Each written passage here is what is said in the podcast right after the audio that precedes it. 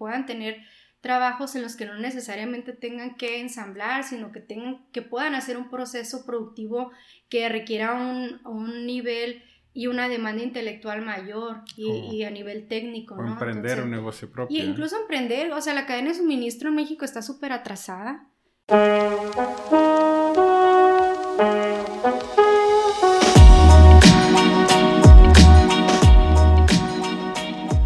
Bienvenidos a Industrificados. Este podcast es para las personas que buscan conocer un poco más de la industria de la tecnología y la manufactura.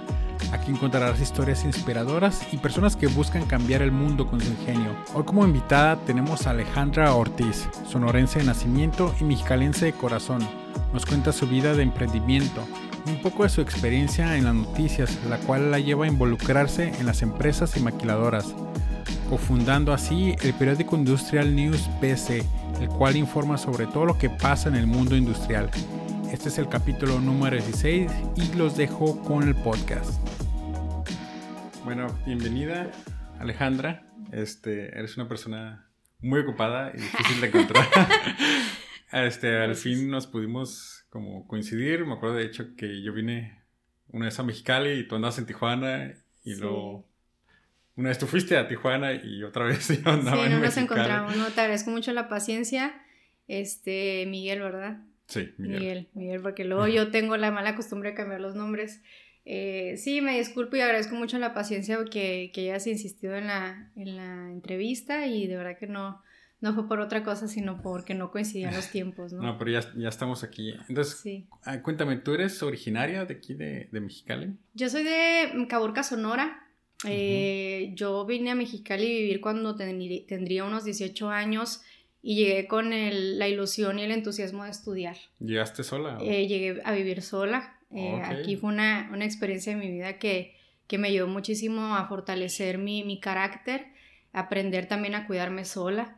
Y este, porque llegué aparte de vivir en una colonia, pues ahí cerquita del, del Infonavit Cucapá, aquí en Mexicali, que los que son oriundos de aquí, Sabemos que es una, es una zona de la ciudad complicada y aparte está la Miguel Hidalgo. Yo estudié en la Facultad de Ciencias Humanas la licenciatura en Comunicación. La inicié en el 2002 y pues me vine para acá y a raíz de que yo me vine a estudiar, pues ya me he quedado a, vivir aquí ya de manera permanente en Mexicali. Ok, entonces llegaste a trabajar y, y estudiar? a estudiar básicamente en mis vacaciones y me regresaba a Sonora a estudiar, a, perdón, a trabajar, a ayudarle a, mi mamá. Nosotros, pues de alguna manera u otra, siempre hemos tenido pequeños negocios de algo, ¿no? Eh, relacionado con las ventas. Este, mis papás son profesores, este, bueno, ahorita mi mamá es directora, mi papá, mi papá es maestro de inglés, ya tienen más de 40 años de servicio los dos, entonces ellos siguen activos y pues antes el magisterio no era tan bien pagado o pues, o sí por alguna manera decirlo, ¿no? Entonces, pues nos ayudábamos de alguna otra manera haciendo otras cosas, este, tuvimos una refresquería, eh, nos hemos dedicaban de ropa, después mi hermano y yo abrimos un negocio de ah, tortas, este, vendíamos a las comunidades de, de inmigrantes allá en, en, Sonora, hay un pueblo cerca de Caborca que se llama Altar, que era un, punto de, paso para quienes cruzaban a los Estados Unidos y que venían desde Brasil, desde el interior de la República, casi de todos los estados, y llegaban ahí y cruzaban a pie. este, entonces nosotros pues íbamos y les vendíamos comida para que ellos este, descansaran y siguieran su camino. Mi hermana y yo manejábamos unos 30 kilómetros, nos levantábamos a las 4 de la mañana a preparar todo y nos íbamos. Y de ahí te puedo decir que juntamos dinero para que cuando yo me vine para acá, el departamento que rentamos este, tuviera lo básico, ¿no? Que estufa, refrigerador y este y pues con la bendición de Dios me vine para acá. Súper movidos, ¿no? Ustedes. Sí, este, sí, yo si algo le toca agradecer a mi mamá y a mi papá fue la cultura del esfuerzo, ¿no? Que siempre nos, nos eh, ayudaron mucho en esa parte, ¿no? Todo cuesta. Eh, todo, ahora sí que éxito eh, lleva un sacrificio o un esfuerzo de por medio. Eh, y siempre mi sueño de niña fue cambiar mi entorno, poder estar en condiciones este, económicas mejores, poder ayudar a mi familia. y para mí fue un anhelo tener una, una carrera universitaria porque mis papás fueron los primeros de muchísimas generaciones atrás en tener una, una carrera profesional. Mm. Entonces mis abuelas este, fungieron con un papel así eh, muy importante en mi vida porque siempre era el sueño de ellas, que nosotros estudiáramos los, los nietos una, una, licenciatura, que fuéramos profesionistas y, y gracias a Dios se ha, se ha cumplido, al menos en, en, mi casa, pues mis hermanos y yo tuvimos la oportunidad de estudiar y gracias a Dios terminamos una carrera y estamos ahorita trabajando en nuestras profesiones y pues es lo que le digo a mi hijo, ¿no? Es, es el legado que yo te voy a dejar la educación. Entonces ese sueño a mí me permitió eh, venir a Mexicali donde no conocía a nadie, donde los compañeros se burlaban de mí porque no sabía muchas cosas locales. ¿O porque este, traías acento? Y porque traía acento además, ¿no? Entonces sí, me ponían apodos, la rancherita, etcétera, ¿no? Pero los quiero mucho a todos, este... Pero todavía traes como que acento bien norteño. Sí, yo, yo hablo un poquito golpeado, de hecho mi esposo me dice a veces, ay, te está saliendo lo sonorense. pero pues es la formación este, que tuve. Regresando a cuando terminaste la, la, universidad, ¿cuál fue como tu primer trabajo o, o prácticas? ¿Dónde empezaste como a entrar al, mundo de, al de, mundo la, de la publicidad? De la publicidad y la comunicación. Eh, yo, yo fui voluntaria algunos años en Radio Universidad de UABC. Yo uh eh, crecí de, de, de UABC, soy cimarrona. Y antes de terminar la carrera, pues yo dije, yo no me voy a esperar a, a terminar para ver qué, qué, va a pasar con mi vida. Yo siempre este, fui muy clara de lo que quería. Entonces empecé en Radio Universidad de Voluntaria, no me pagaban, no nada, y empecé con un noticiero, UABC Noticias al Instante, este que compartía con varios colegas este, y informábamos a la comunidad en, en, general. Posteriormente, cuando yo empiezo a salir a reportear para Radio UABC, eh, llega conmigo este, Elga Casanova, que era la directora de noticias de un canal aquí local que es Canal 66, el canal de las noticias, y me invitan a, a, ir a un casting. Pero por alguna situación cuando me invitaron no me dieron como que las fechas ni nada, o sea, de para yo ir a ese casting. Y curiosamente una compañera de la, de la, carrera me dijo, oye, este casting, vamos. Nos faltaba yo creo que un año para terminar la, la carrera pero a mí ya me miraban en todas partes reporteando, porque era lo que, lo que yo hacía. Y cabe señalar que siempre dije, nunca me voy a dedicar a, la, a, a ser como que eh, reportera de noticias, mi enfoque era como más cultural. Era lo que me gustaba. Pero ¿por qué no te gustaba? Era como que la imagen que tenía, así como que estamos aquí en la calle Gabilondo y... No, eh, sino mataron a dos. Yo creo que era esa parte, como que siento yo que, que tienes que tener mucho hígado para ver muchas cosas que como reportero no te imaginas. Entonces como que decía, bueno, yo prefiero lo cultural porque pues en México hace falta mucho la cultura, aparte siempre me gustó este, el arte en general, la pintura, el teatro, etc. Entonces eh, llega esta compañía y nos vamos al casting de Canal 66 y yo creo que de 16 muchachas que, que fuimos al casting porque estábamos buscando mujeres, eh, me quedé yo. Este, Me quedé ahí en Canal 66. Eh, gracias a la familia Cavada, este, me dieron la oportunidad de estar a cuadro en el noticiero matutino y estuve pues haciendo carrera. estuve ahí como 5 o 6 años en Canal 66, donde ya eh, recorrí todos los espacios informativos, me dediqué a ser reportera. De lo, que, de lo que yo decía que no me iba a gustar fue lo que me apasionó. O sea, yo cubría, cubrí desde policíaca, este, salud, educación, comunidad, pero me topé con la empresarial, con la fuente empresarial. Y fue ahí donde me gustó. Me gustó porque dije, aquí veo, la, veo que las cosas se hacen de una manera diferente a gobierno, por ejemplo, ¿no? Que gobierno pues es diferente, hay mucha grilla, este, es un poquito de lo mismo, ¿no? El sistema político mexicano, pues le hace falta una grandísima reforma, entonces yo vi que, bueno, en la iniciativa privada había cosas que yo no me había tocado escuchar antes y no necesariamente en las pymes o, en las empresas familiares, las cuales respeto mucho, eh, o, en, un, o, en, un, negocio un poco más, una empresa más grande o en el rubro restaurantero, sino cuando yo llegué a pisar la maquiladora, y darme cuenta de qué procesos de innovación tienen, qué procesos de tecnología tienen ahí, para mí fue como que se me abrieron los ojos, porque estabas en contacto con tecnología que no las encontrabas en otra parte. Y en ese inter a mí me tocó estar estudiando mi maestría y estuvimos viendo muchos temas de innovación.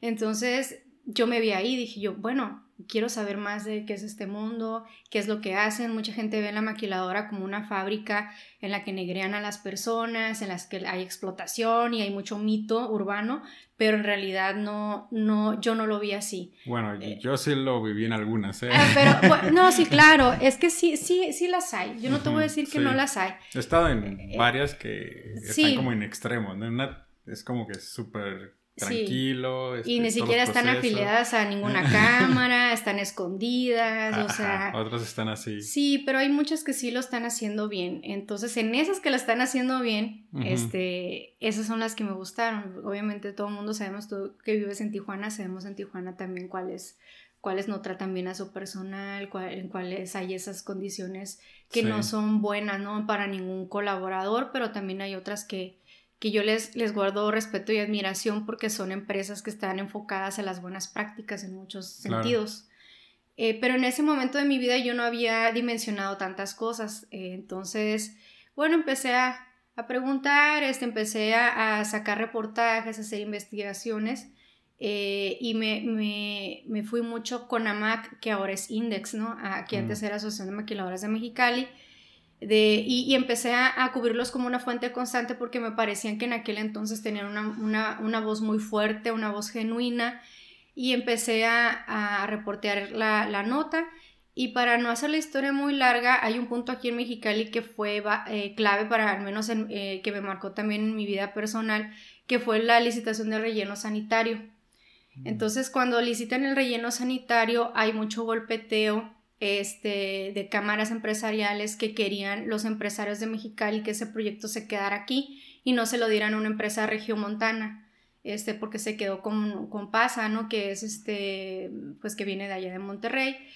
Y pues hubo mucho apoyo por parte de la comunidad mexicalense para que ese proyecto se quedara aquí. Y de alguna manera u otra yo me empecé a relacionar y eh, me ofrecen trabajo eh, en Mexicali Mental, que es una empresa que se, que se formó este, por empresarios este, importantes de Mexicali para que hacer por, algún, por alguna manera decirlo, pues un ejemplo de cómo se podía reciclar de una manera en la que trataras mejor a las personas y, ellos, y, que, que, llevaran beneficio a la comunidad en general. A mí me tocó formar parte de ese proyecto en el área de relaciones públicas y comunicación. Entonces salgo a trabajar de Canal 66 para unirme a este proyecto. Y de ahí fui invitada a otro proyecto que es, es, es, para una transnacional que se llama NC Recycling, que está muy cerca de aquí, el, el corporativo está en Orange eh, County, en California, y me dedico un tiempo también al reciclaje eh, para, para reciclaje industrial. Yo compraba scrap a la maquiladora y de ahí ya, este, pues tuve, después trabajé para una empresa que se llama Right Hand Synergy, que ahora ya tienen otro nombre, que tienen, están en Tijuana y son muy bien conocidos. ¿Cómo se este llaman ahora? Yo trabajé para ellos. yo no recuerdo, Miguel, este, cómo, cómo se llaman, porque sí cambiaron recientemente de ah, nombre. Este, pero a mí me tocó estar con Pedro, cuando Pedro Zaragoza estaba ahí este, liderando el, el proyecto, y, pero me tocó en la parte de Mexicali. Hice muy buenos amigos, tengo muy bonitos recuerdos. Este, yo a Tijuana eh, a unas reuniones que se hacían allá con todo el staff y, y aprendí muchísimas cosas y ahí fue cuando me empecé como a involucrar un poco con la, comunidad de recursos humanos, con Aritac, este, a medir en la Ciudad de México eh, y, y, me empecé a involucrar aún más en el mundo de lo que viene siendo el sector maquilador, específicamente áreas de recursos humanos. Y cuando yo estoy trabajando con ellos me invitan a trabajar a, a Index Mexicali cuando se fusionan todas las, las asociaciones, porque antes cada, cada, asociación en cada ciudad eh, tenía su propio nombre. Era independiente. De Ajá, eh, pero, pero formaban parte, a, este, formaban una sola en, las, en, las, en los congresos que, que está, ahorita se me escapa el nombre, pero deciden ellos, este, CENIME se llamaban, de pasar de CENIME a pasar a Index Nacional. Y ellos se hacen toda una reingeniería de imagen eh, ya sale el arbolito con las raíces y toda la, imagen nueva, la, mercadotecnia, y es cuando me invitan a mí a formar parte de Index Mexicali y me, enfoco ahora sí a hacer toda la plataforma externa e interna de comunicación. porque antes como tal eh, no tenían un rubro de comunicación, sino entre todos hacían la comunicación, pero llegó un punto que tenían que posicionar el nuevo nombre en la comunidad y a mí me llamaron para apoyarlos. No, había alguien encargado del departamento. No había como tal, ajá, lo, lo, lo, implementé yo, me invitó a trabajar ahí el licenciado Flavio Sandoval, eh, estuve durante su gestión que fue dos años y en esos dos años pues me tocó pues a ahora sí que codearme con, con la creminata de los industriales y a nivel nacional y, y también seguir los, los, parámetros y todo el protocolo de comunicación que, que rige este Index Nacional eh, a través de, de, Marta Chávez, que ella es la, la, líder de comunicación en Index Nacional. Y pues bueno, no, este, relacionarme con mucha gente a la cual yo valoro y aprecio. Y ese capítulo de Index, eh, paralelamente formamos Industrial News. Ok, pero de, sola o eh, de manera independiente con, socios? Con socias, este, mi socia Dubia y Ámbar. Ámbar este, estuvo nada más un año en el proyecto o dos años y se fue a estudiar un doctorado. ¿Cómo decidieron esto? ¿Estaban como que dijeron, ah, pues parece que aquí hay mercado, vamos a sacarlo? ¿O ya tenían como clientes? ¿O qué, qué fue como primero? ¿O estaban como tomando té y dijeron, ¿sabes qué estaría padre? No. ¿Cómo nació? El... ¿Cómo nació? Me voy a regresar un poquito para contarte esa historia. Eh, yo como egresada de una universidad pública eh, veo la necesidad importante que los jóvenes universitarios les den carreras en las que les permitan a ellos también emprender. Eh, con herramientas como administración de negocios, administración de proyectos, cómo cotizar, ventas, mercadotecnia, porque aunque tú estés estudiando psicología, comunicación, este, ingeniería eh, y arquitectura y demás, te toca ser un profesional en algún momento de tu vida independiente, o, al menos ahorita como mucha parte de, la, de las tendencias laborales van en ese sentido. Y ocupas este saber de contabilidad, de sí. comunicación, de psicología. Cómo cotizar tus servicios, ¿no? Entonces eh, yo ya tenía un background muy importante en el área de ventas y curiosamente en una, en una convención nacional de Index, eh, platicando con, una amiga este, que fue después mi socia, eh, dijimos, bueno, o sea, hay que hacer algo nosotros como con la perspectiva joven, con frescura, que, que sea algo diferente porque también es romper esquemas con los periodistas, que yo lo respeto mucho, pero hay algunos periodistas que se dedican al golpeteo, al a chayotear, a, muchas cosas. No son y imparciales que, a la Y que manchan el buen prestigio de los buenos reporteros y fotógrafos y reporteros gráficos. Entonces, pues bueno, dijimos, espero no estar pisando callos, ¿no? Con eso que estoy diciendo, pero, pero sí era algo que, que yo, yo ya traía de atrás, del tiempo que me dediqué a reportear, del tiempo que me dediqué a las ventas, del tiempo que que, que conocí el sector industrial y las necesidades que había y, eran, eran momentos también importantes, ¿no? estamos hablando que era noviembre del 2013, finales de noviembre del 2013, y ya se miraban venir muchas cosas en el camino, como que, por ejemplo, eh, eh, lo que viene siendo el IVA, ¿no? La certificación de IVA para las maquiladoras, que fue como que un golpe, por así decirlo, eh, complicado, después vino el, tema de, Trump, pero bueno, eso ya estábamos hablando después, pero siempre ha habido muchas cosas que informar que normalmente los, los medios especializados en temas de economía lo hacen, pero un, un este, medio a nivel general no. Y que es una comunidad, ¿no? Al final de cuentas, que, que ocupa un medio por donde unirse, ¿no? Por donde comunicarse. Sí, que, que tiene que haber plataformas, porque sí, a lo mejor Imagen tiene su plataforma, este, algunos este, medios tienen sus programas especializados, pero no había como algo que nosotros dijéramos, bueno, e, este medio de comunicación se capta la esencia de lo que es la industria, capta las necesidades y la problemática de la industria, entonces quisimos hacer periodismo especializado, un periodismo especializado en, en, industria maquiladora principalmente y empresa en general, entonces, pues bueno, vamos a aventar, aventarnos al ruedo. Y la edición cero de Industrial News la sacamos en, en abril del 2014 y sí nos tocó... ¿Y todos ustedes eran, este, tenían diferentes especialidades o eran, estaban en el área de comunicación todas? Dos, dos, una socia y yo éramos comunicólogas. Ok, ¿cuántas, ¿cuántas son? Eh, cuatro socias. Ok, cuatro. Cuatro socias. Este, eh, una es abogada y la otra es de administración. Ah, okay. Entonces, este... Están más o menos equilibrado el equipo. Ajá, equilibrado, sí, eso nos, nos permitió eh, que fuera un proyecto que, que tuviera impacto. Entonces eh, buscamos, eh, hicimos un concurso de diseñadores para que nos, nos diseñara la imagen también, que eso era también importante, la imagen editorial, el diseño editorial, y funcionó muy bien, o sea, funcionó no te voy a decir que ya sacamos las primeras ediciones y todo y fue como que el éxito y la gloria. No, no es así. Sí tienes que caminar, tienes que tocar muchas puertas. Este, yo había días que manejaba, eh, me iba a Tijuana y de Tijuana a Ensenada y de Ensenada a Mexicali. Entonces recorría todo el estado. Entrevistar a... Hacer desde entrevistas, desde ventas, desde em, platicar con los colegas, que también eso es bien importante. O sea, eh, estoy hablando que en, Tijuana Sandra Cervantes fue, eh, ha sido colaboradora, eh, también Alejandro Gutiérrez, chavos que, que son jóvenes, que traen un background importante en el tema del periodismo y que conocen la fuente económica empresarial. Y también era, era hacer también con ellos lazos, porque pues un, un proyecto desarticulado no te va a funcionar. Tienes que tener liderazgo, tienes que tener seguimiento y son muchas cosas que si tú quieres hacer tu trabajo bien, tienes que, tienes que dedicarle tiempo. Entonces, eh, nos tomó más o menos como un año de estar trabajando así sin parar y sin Te metiste de lleno. De lleno. Eh, sí, obviamente seguí con el proyecto de, Index, eh, pero allá era, este, tenía mis, mis, pacté mis horarios. Sí. ¿No te dio miedo a iniciar? Yo soy bien aventada.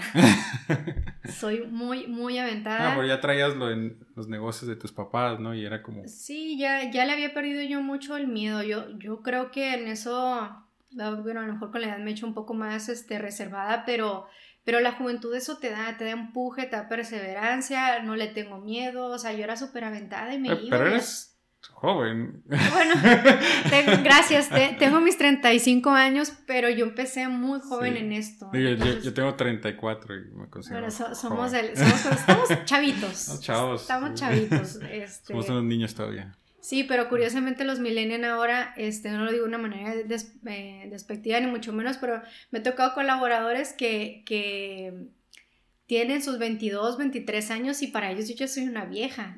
O sea, yo ya soy viejito para ellos. el otro día fui a caminar a la universidad y yo estaba con mi rollo, ¿no? Así, no, pues estoy joven, estoy joven. Y pues voy a la cafetería y veo puros niños y me quedé, no, este, ya no, ya no pertenezco aquí.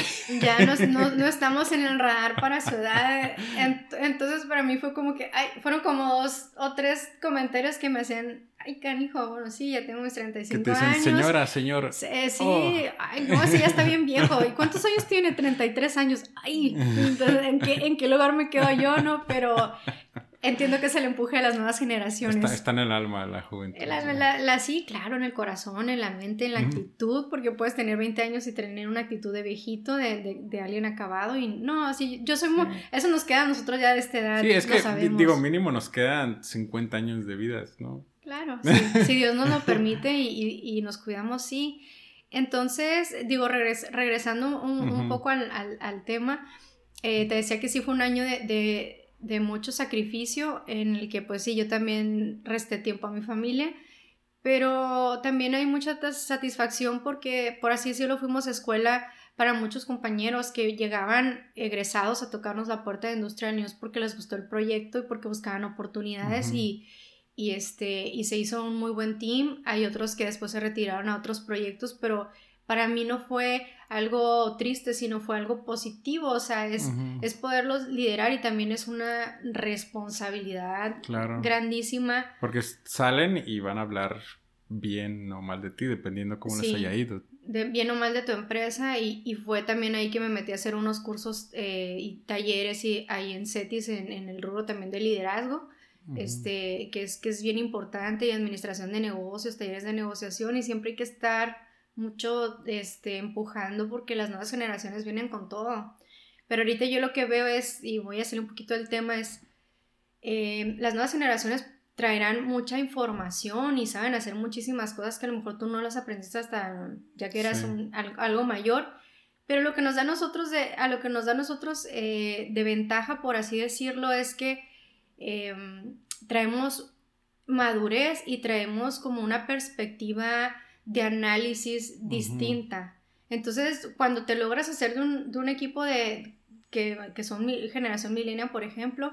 Bueno, early millennials. Eh, ajá, somos millennials. Somos millennials, sí. Eh, este, mm. puedes hacer un buen team porque se conjuga la experiencia con, con, lo otro, ¿no? Son, son aprendizajes distintos. Entonces, se, se ha hecho un buen trabajo eh, y yo en, lo personal, yo soy bien honesta. O sea, cuando yo le he regado o cuando yo no he hecho mi papel de líder, este, de la manera en la, en la que yo quisiera este, dejar huella en los colaboradores, pues también son, son cuestionamientos y, he tratado de, prepararme para ello, ¿no? Para, para poder ser, ser, un buen ejemplo principalmente en muchos aspectos, no solamente el, el ser la cabeza de una organización, sino también en, el rubro del periodismo. O sea, que se quite el estigma de que el periodismo es chayotero y, y muchas cosas que se dicen en el, en el mundo periodístico, sino enseñarles a, los nuevos, a las nuevas generaciones a hacer un periodismo de calidad, un periodismo inteligente, este, objetivo sobre todo, no ponernos de parte de ninguno y, y, aprenderles y enseñarles a hacer la, el tema de la investigación. Entonces, las nuevas generaciones que venían a aprender periodismo acá, se les enseñó esa parte también, o sea, toda la cultura y los valores de nosotros estuvieron alineando eh, constantemente para que los chavos se prepararan y se prepararan bien y fueran a una escuela y pues cuando nos reunimos, eh, es, es, el comentario que, que, se hace, ¿no? Lo que aprendieron aquí, que fue una escuela para ellos, este, y, y yo por eso con ello me doy por bien servido. Entonces, Industrial no solamente es un medio de comunicación que impacta de alguna manera o que es un una escaparate o plataforma para el rubro industrial empresarial, sino también al interior. Eh, yo he buscado, como hemos buscado, no voy a hablar específicamente de, de mí en primera persona, pero la organización los hemos tratado de hacer a ellos que entiendan el sector maquilador, todo el proceso productivo que tienen, toda la excelencia operacional que manejan, la mejora continua, la mejora de procesos, y los hemos enfocado aquí. O sea que yo, hacemos juntas este, de, arranque, el kickoff de los lunes, este, si hay proyectos muy importantes, hacemos kickoff todos los días en la mañana, hacemos nuestras reuniones, se, se, hacen reportes de actividades. ¿Qué es un kickoff? El kickoff es un... Para los que no saben. Ah, no, no, entiendo que tú sí, sabes por, por ser este, este ingeniero, es un término muy, muy común para ustedes, pero el kickoff es una, una junta de arranque en la que el líder les da eh, las directrices de lo que va a ser la orden de trabajo ese día. Es la patada, no sé cómo que... Ah, ajá, es la, patada que todo el mundo le llama la, patada del día. Y, y sí, se hace, se hace el kickoff, pero lo, lo enriquecimos eh, un poco más, o sea, cada... cada departamento menciona sus, sus, este, sus metas diarias, sus metas semanales y, se trabajó mucho para la periodicidad del impreso. Ok, es como un... Manejas como un tipo Scrum, ¿no? Scrum. De... Bueno, los programadores tienen como una metodología para trabajar donde son como juntas periódicas de 15 minutos y donde se van como que haciendo las tareas, se pasan como que de las tareas que se tienen que hacer a las que ya están hechas o las que están en, proceso. Ajá. Este, bueno, igual ya me, ya me tripillé solo, ¿no? No, pero, pero sí, sí, con, con los semáforos, o sea, poníamos semáforos en rojo, en, en verde, en amarillo, o sea, teníamos nuestras, o sea, tenemos, perdón, eh, nuestras propias formas de, de, nosotros mismos evaluarnos. ¿no? ¿Y, qué hace como lo más difícil de, de mantener como una constancia en, en, el, en, en la empresa? Una constancia en, cómo. Eh, bueno, más bien una estabilidad, si es que la hay. Mira, la estabilidad eh, ahorita en la transición que hay de lo impreso a lo digital es muy complicado. Se ha vuelto un tema muy complicado porque eh, las, las, nuevas tendencias de lo que es el marketing y la publicidad apuestan mucho para lo digital. Sin embargo, la comunidad, este, nosotros hacemos eh, cada dos años una revisión de nuestra circulación, hacemos una certificación y para lo cual también se estudian los perfiles de nuestros lectores, etc. E, y te pudiera decir que todavía no estamos al 100% en lo digital. Si hay personas que buscan el impreso todavía, pero el tema es cuando tú llegas con el cliente a venderles publicidad impresa, es buscar eh, herramientas digitales que puedan complementar los paquetes. Te menciono esto porque eh, sí es complicado eh, el tema de la impresión. yo estuve hace como un par de años en un seminario de, de CANIEM, que es la Cámara Nacional de Editores este, a nivel nacional, Eh, me tocó estar eh, como parte de la beca Juan Grijalvo que se da para personas interesadas en el rubro editorial. Cabe señalar además que Industrial News siempre, siempre ha sido un proyecto que desde un principio ha buscado la profesioalización y que toda nuestra circulación está certificada, que, estamos en la CEGOV, en el Padrón de Medios Nacional y tenemos todos los permisos y, y, certificados necesarios para circular como medio impreso. Entonces, en esa actualización que eh, hicimos de... Eso es como un estándar para... Debe ser un estándar. Debe de ser un estándar para todas las publicaciones impresas que circulan en ¿Y hay revistas que no lo tienen? Hay, hay revistas que no lo tienen y hay revistas que, que lo ponen en trámite. Entonces, eh, bueno, yo no voy a dudar de ellas porque también entiendo que es un proceso complicado cumplir con todos esos trámites. Necesitas un despacho que te haga las gestiones en la Ciudad de México. Y ahorita tú lo puedes hacer también de manera individual, pero tienes que tener muchas herramientas como eh, de, conocimiento para poderlo realizar. Entonces, eh, es, eso también es un punto que, que siempre me gusta mencionarlo porque no somos una empresa patito que desde un principio ya he dicho voy a hacer las cosas a ver si pega. Es Vamos a entrar y vamos a entrar bien. Y vamos a hacer un ejemplo bien de formalidad. Todo se factura, todo sale en tiempo y forma, hacemos nuestra declaración, no andamos sacando facturas este, fantasmas ni, ni mucho menos, o sea, hacer una, una, una contabilidad este, que Es muy común eso. Que es muy común en, en, empresas, no voy a decir que en todas, pero, pero siempre buscamos ser lo más formal posible porque tenemos una reputación que cuidar. Y si vamos a hablar del sector empresarial, nosotros tenemos que ser un ejemplo siempre, en todos los sentidos. Y, en, tema de ética no se puede estar haciendo trampa abajo de la mesa y hablar de una ética de periodismo, una ética de libertad de expresión y te vas a los libros de contabilidad y que estemos mal, pues, o sea, la verdad no. Y pues se ha sido también un camino difícil en ese sentido, ha sido mucho estrés, mucha preocupación. Eh, yo pienso, y es una crítica que le hago eh, al nuevo gobierno de Andrés Manuel López Obrador, no estoy hablando de ningún partido, mucho menos, pero con Peña Nieto pagamos muchísimos impuestos y ahora con Andrés Manuel López Obrador con el tema de la... que está bien, pues, o sea, que, que ellos quieran eh, luchar contra la corrupción, que haya austeridad, lo entiendo, lo aplaudo, lo apoyo, pero llegó, llega un punto que la austeridad está afectando muchísimo, o sea, ventas que tenías en el 2017, en el 2018, en el 2019 se vinieron abajo. ¿Por qué? Porque hubo mucho tema también con el TEMEC, que aunque nosotros somos un medio de comunicación, nos dedicamos con la industria y, y, proyectos que estaban ya en pie para desarrollarse se, se pararon.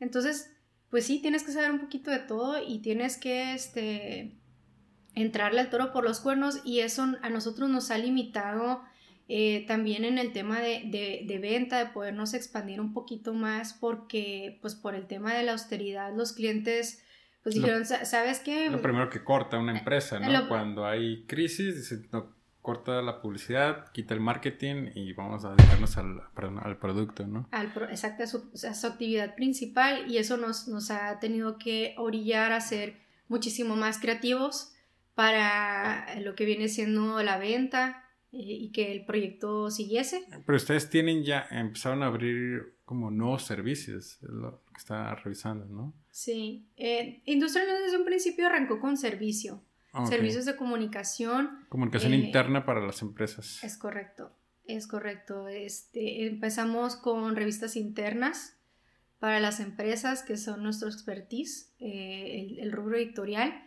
Posteriormente realizamos videos para las empresas. Eh, yo me dediqué cuando estuve en mi etapa de, televisión a hacer mucho video institucional eh, aparte, ¿no? Y aparte di clases en la universidad, hice otras cosas, entonces eso me permitió también llevar, o más bien dicho, traer a Industrial News mi, mi, background y mi conocimiento en, el tema de videos y ahorita es un servicio que, que nos dedicamos a hacer eh, videos para inducción para las empresas, eh, videos de capacitación, videos institucionales, videos de registro y una infinidad de, videos. Por ejemplo, aquí en Mexicali un caso de éxito de SunPower Corporation, a ellos les, hicimos, les hemos hecho videos en 2014 y 2018 y en el 2014 el video que le realizamos ganó de SunPower a nivel mundial hace un concurso de video y todos los, los, las plantas de SunPower hacen a través de un video eh, dan a conocer los nuevos proyectos. Y el video que nosotros les hicimos eh, fue tan claro y tan contundente para el proyecto en específico de ellos. Era un proyecto de ahorro que ganaron el primer lugar. Órale. A nivel corporativo y una, un, un premio también económico para la planta aquí de Mexicali. Entonces, eso nosotros nos levantó muchísimo la autoestima porque sabíamos que que teníamos pues, talento. Se lo súper agradecieron, ¿no? sí, le agradezco mucho a, Juan Carlos Covarrubias si, si, tiene oportunidad de ver esta entrevista, también a Oliver, Oliver este, Baez, que fue uno de los ingenieros que estuvo liderando también ahí el proyecto. Entonces, sí, súper agradecidos por, por, por, el esfuerzo, ¿no? Porque también dormimos aquí como tres días, ¿eh? Te lo juro que dormimos aquí, yo me traía explica las camas de... No, sí, aquí cobijas y almohadas y todo, este, editando el video. Entonces ahorita es, una, es una unidad de negocio que, nos estamos especializando cada vez más con los nuevos tópicos que vienen de la norma 035, ¿verdad? 35, sí. 035, eh, también vienen este, otros temas del rubro de calidad, este, cada empresa tiene sus actualizaciones constantes, los ISOs y demás. Entonces eso también nos ayuda a estar cerca de ellos y conocer un lenguaje que a lo mejor si tú contratas a un externo que no tiene ya los años de experiencia que tenemos nosotros yendo a pisos de producción, hablando con gerentes, ingenieros de calidad y de todos los rubros, pues es diferente. Eh, a lo mejor el proyecto te, te, impone. Pero ya estar de este lado y tener ya años trabajando de experiencia con, con la industria, pues nos ha facilitado mucho esa, esa parte del video. Y también tenemos un área que hacemos dashboards para las maquiladoras, para, para la empresa, el piso de producción que son métricos de calidad, para temas de lean, de green, green belt, yellow belt y demás. Entonces también les ayudamos esa parte, ¿no? O sea, cómo comunicar tu proyecto de ingeniería. Entonces, literal es un tablero como tipo de mejora continua, Kaizen, con imágenes, gráficos. Sí, hay Kaizen, KPMI, Matriz Shingo, este, Green Belt, Lean Manufacturing, ya les hacemos muros de valores también, este, de valores de empresa. Eh, también les hacemos dashboards de comunicación para RH con todo, con todo lo que viene siendo sus métricos, ¿no? Que permanencia, asistencia, puntualidad, este, etcétera. Esos también se los trabajamos. ¿Cómo ves ahorita a tu empresa en dos años?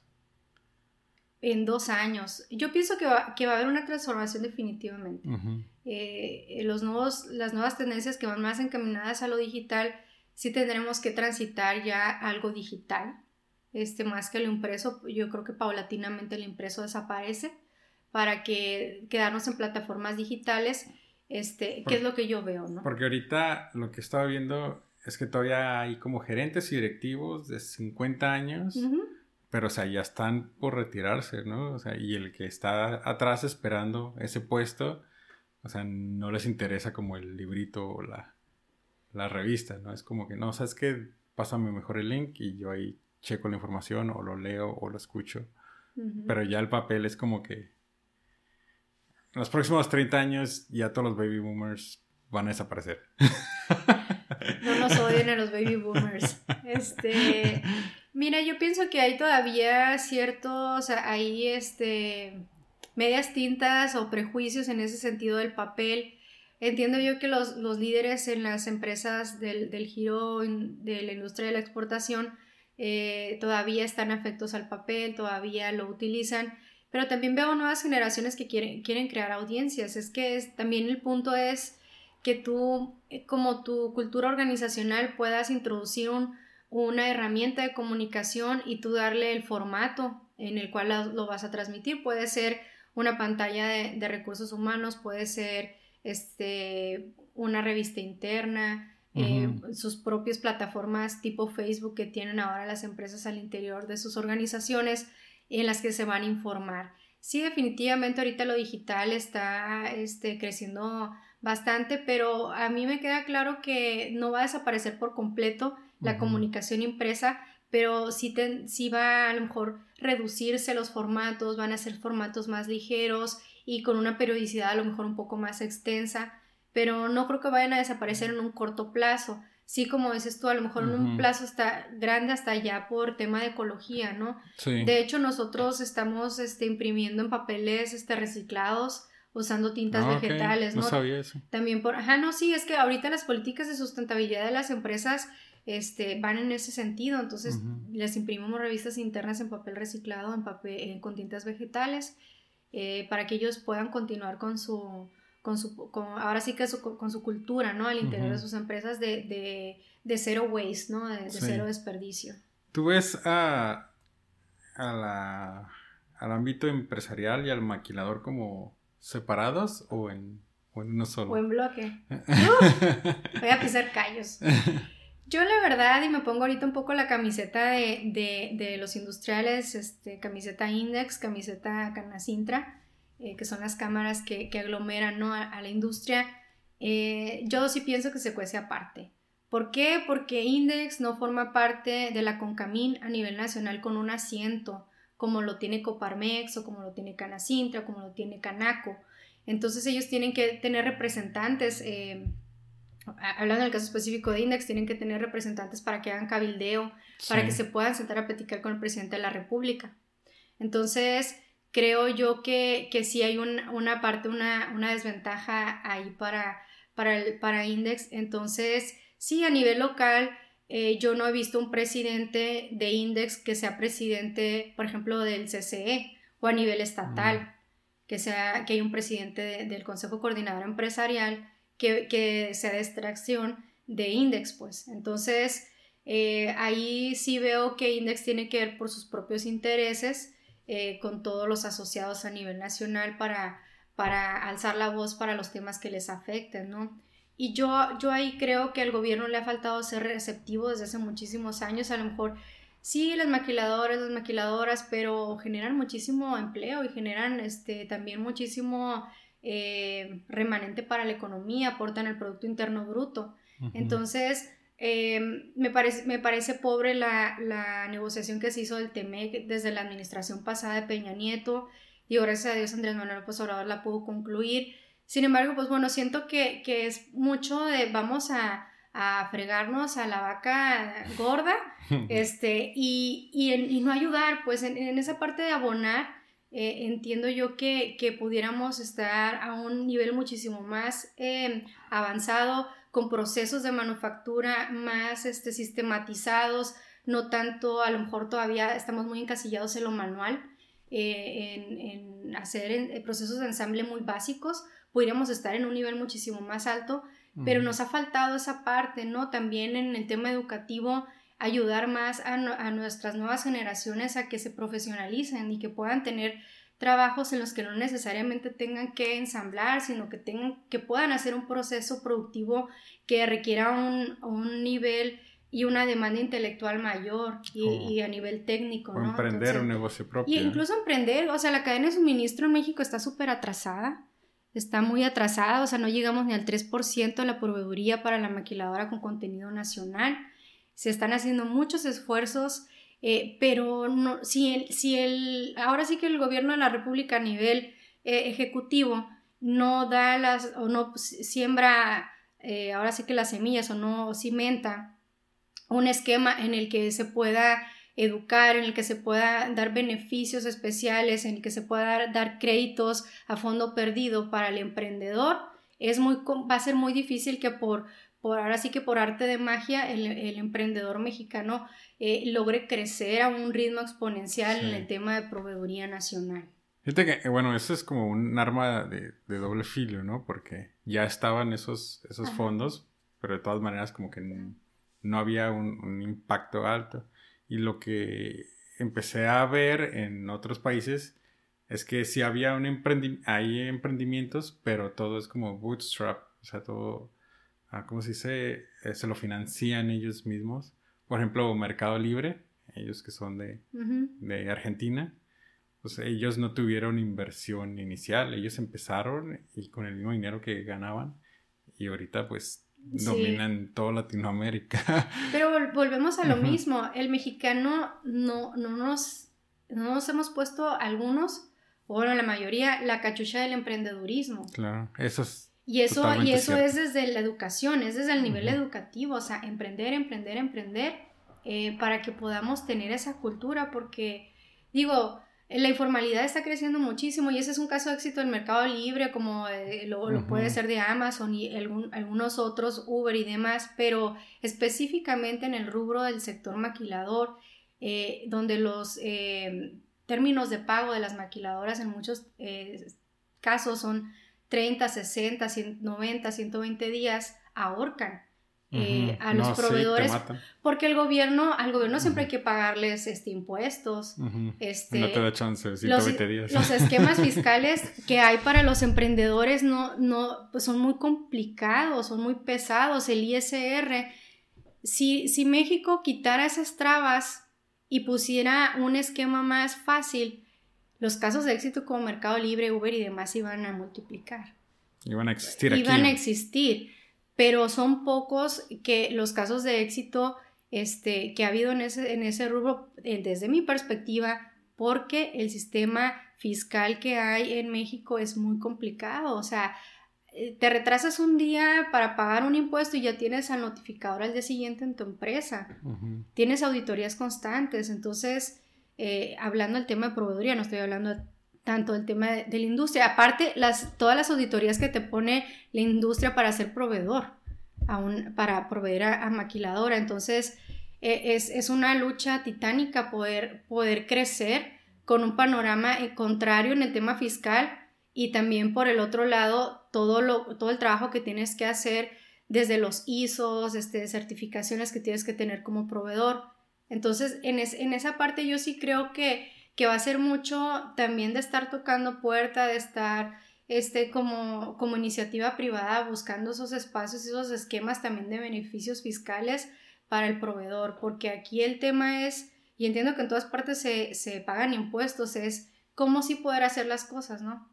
Y yo conozco casos de éxito proveedores aquí en Mexicali que han crecido y, y son para la, industria aeroespacial, que para mí es como una de las más complicadas por los términos de pago que, que hay, sin embargo, pues es mucho el tema también de la creatividad y, una buena administración, pero tú te sientas a platicar con ellos y te van a decir eso, es que, oye, me, pagan a, no, 120 días y si no metiste bien la factura, tienes que esperar eso, o, algo falló, algo no les gustó y esperarte otros 120 días para que te paguen, ¿no? Pero la nómina ahí está fija.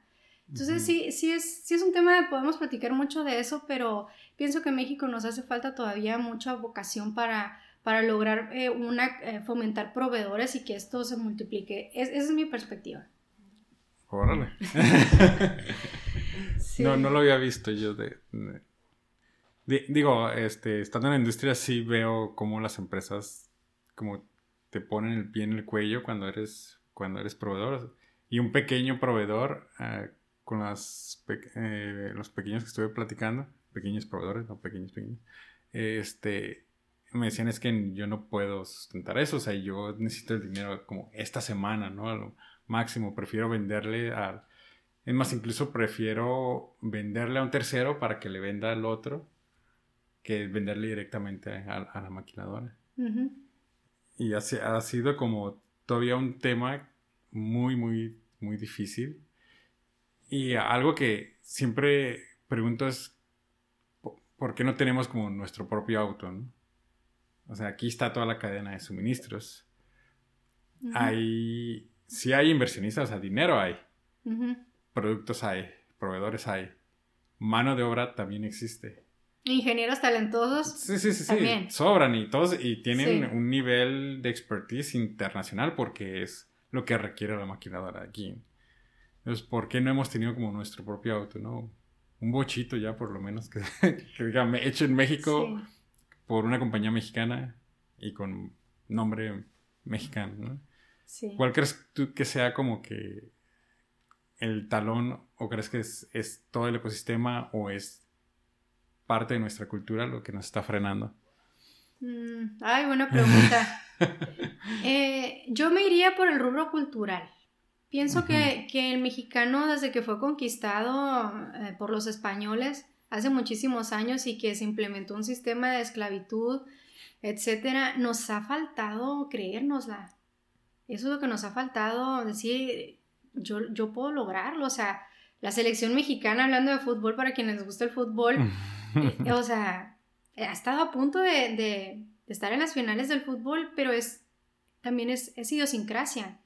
Yo no voy a decir que los mexicanos no sepamos hacer las cosas, no voy a decir que, que nos hace falta talento, ni, mucho menos, tenemos todas las herramientas, pero sí nos hace falta eh, esa parte de dejarnos ver como, como a lo mejor como esclavos todavía, ¿no? A lo mejor en un sentido ya general, sino que podemos hacer las cosas de manera independiente, como dices tú, porque no tenemos un carro si el clúster de, de, automotriz en el Bajío está fuertísimo eh, también tenemos mucha expertise aeroespacial, pues ya era para que estuviéramos haciendo algo, como dices tú, como una firma eh, de 100% mexicana, ¿no? Ahorita Corea está creciendo impresionantemente en el rubro automotriz, hasta creo que le está ganando a Japón y, y, este, están compitiendo, ¿no? Entre ellos muy fuerte, porque también eh, siento que mientras en México no haya una reforma educativa real, donde, donde podamos crecer en nuestros en nuestro performance en matemáticas, en nuestras habilidades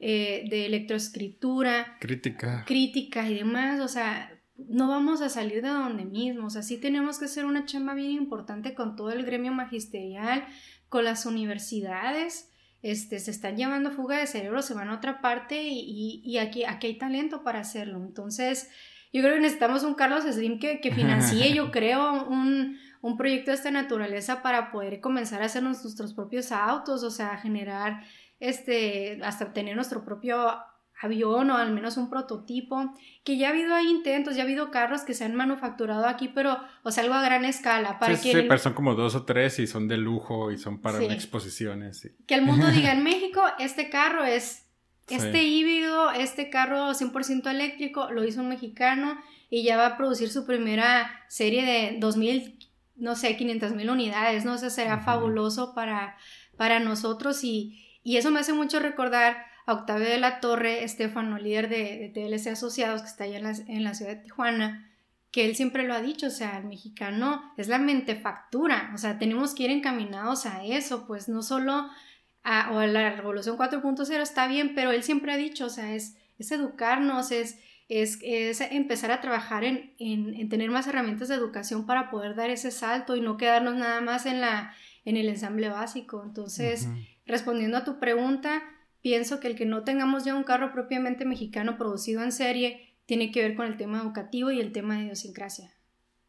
Eso es. Nada que ver con cosas técnicas. el conocimiento hay, habilidad hay, antecedentes hay, entonces lo podemos hacer. Entonces, bueno, regresando un poquito a tu vida, como ahorita, este, sigues siendo directora del Industrial News. Industrial News. Sí, todavía, gracias a Dios.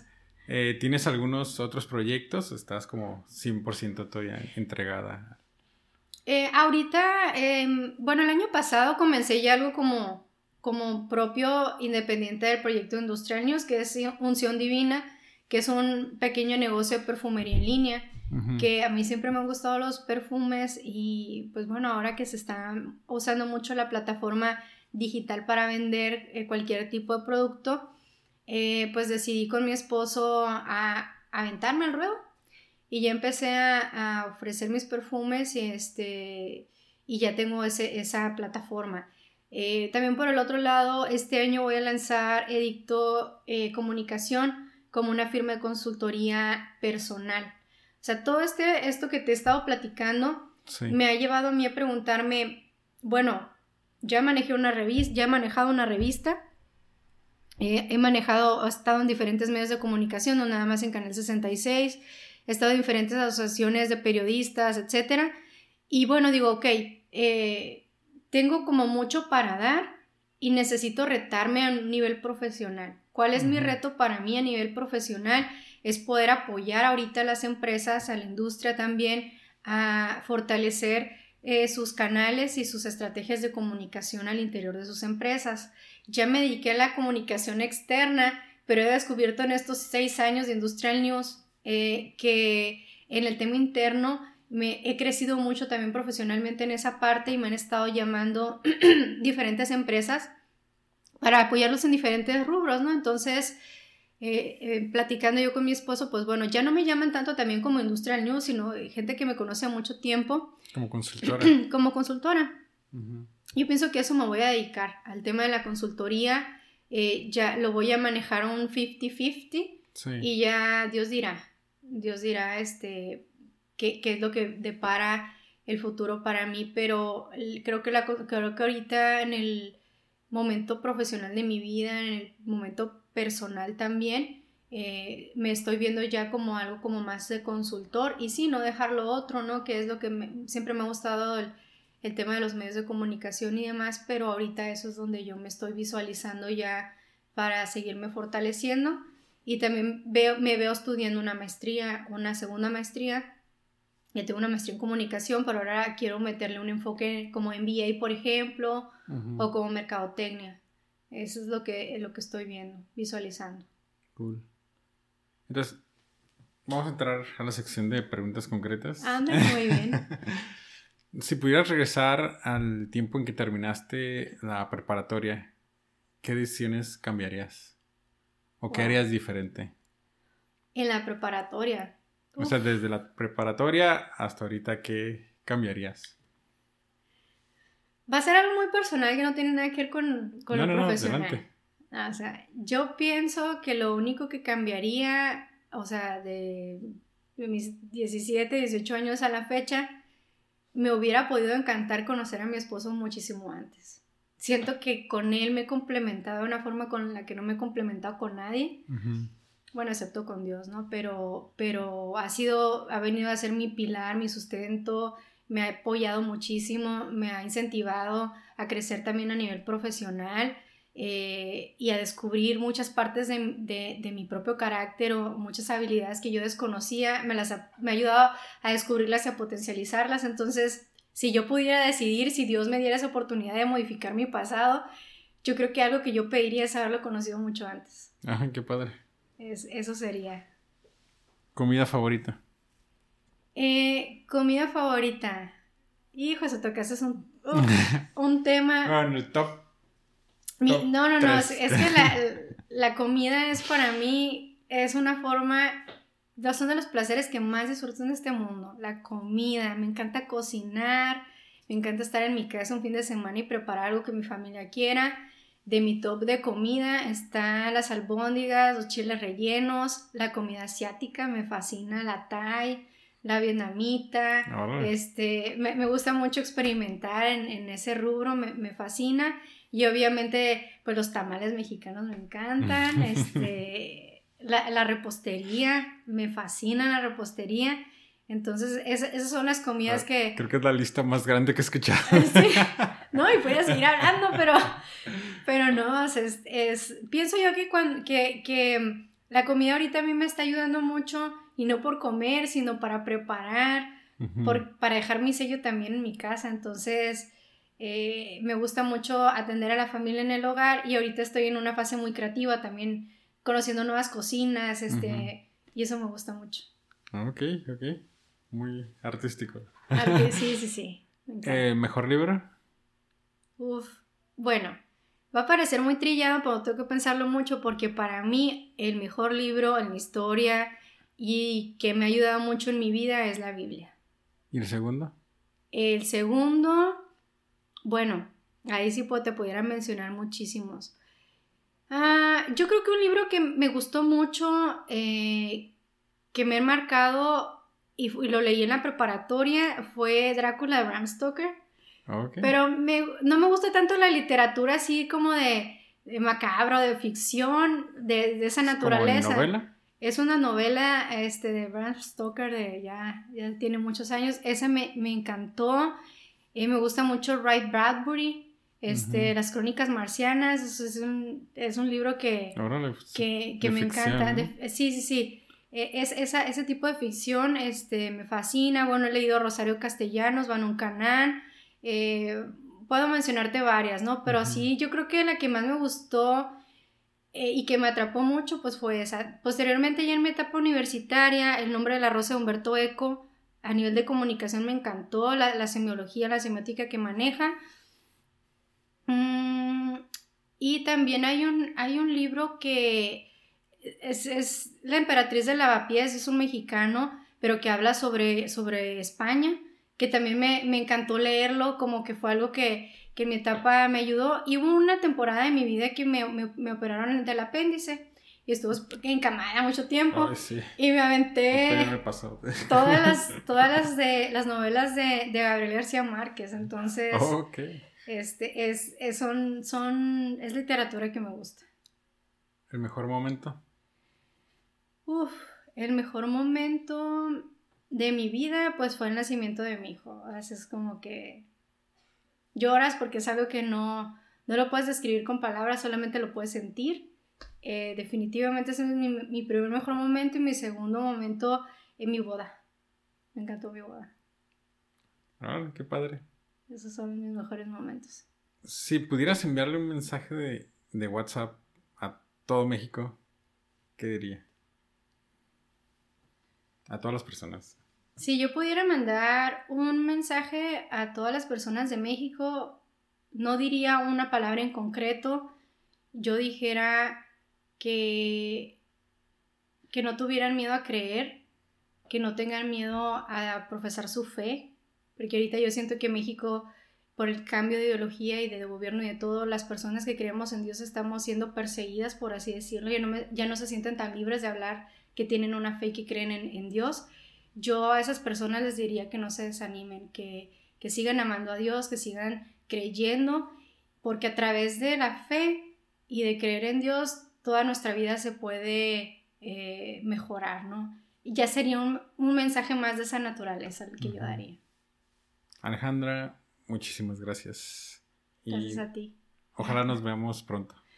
muchas gracias, Miguel, por la invitación y, y, a todo tu auditorio que nos están viendo yo le había dicho a Miguel que no quería platicar mucho, pero digo, mujer y norteño, pues me hablé demasiado.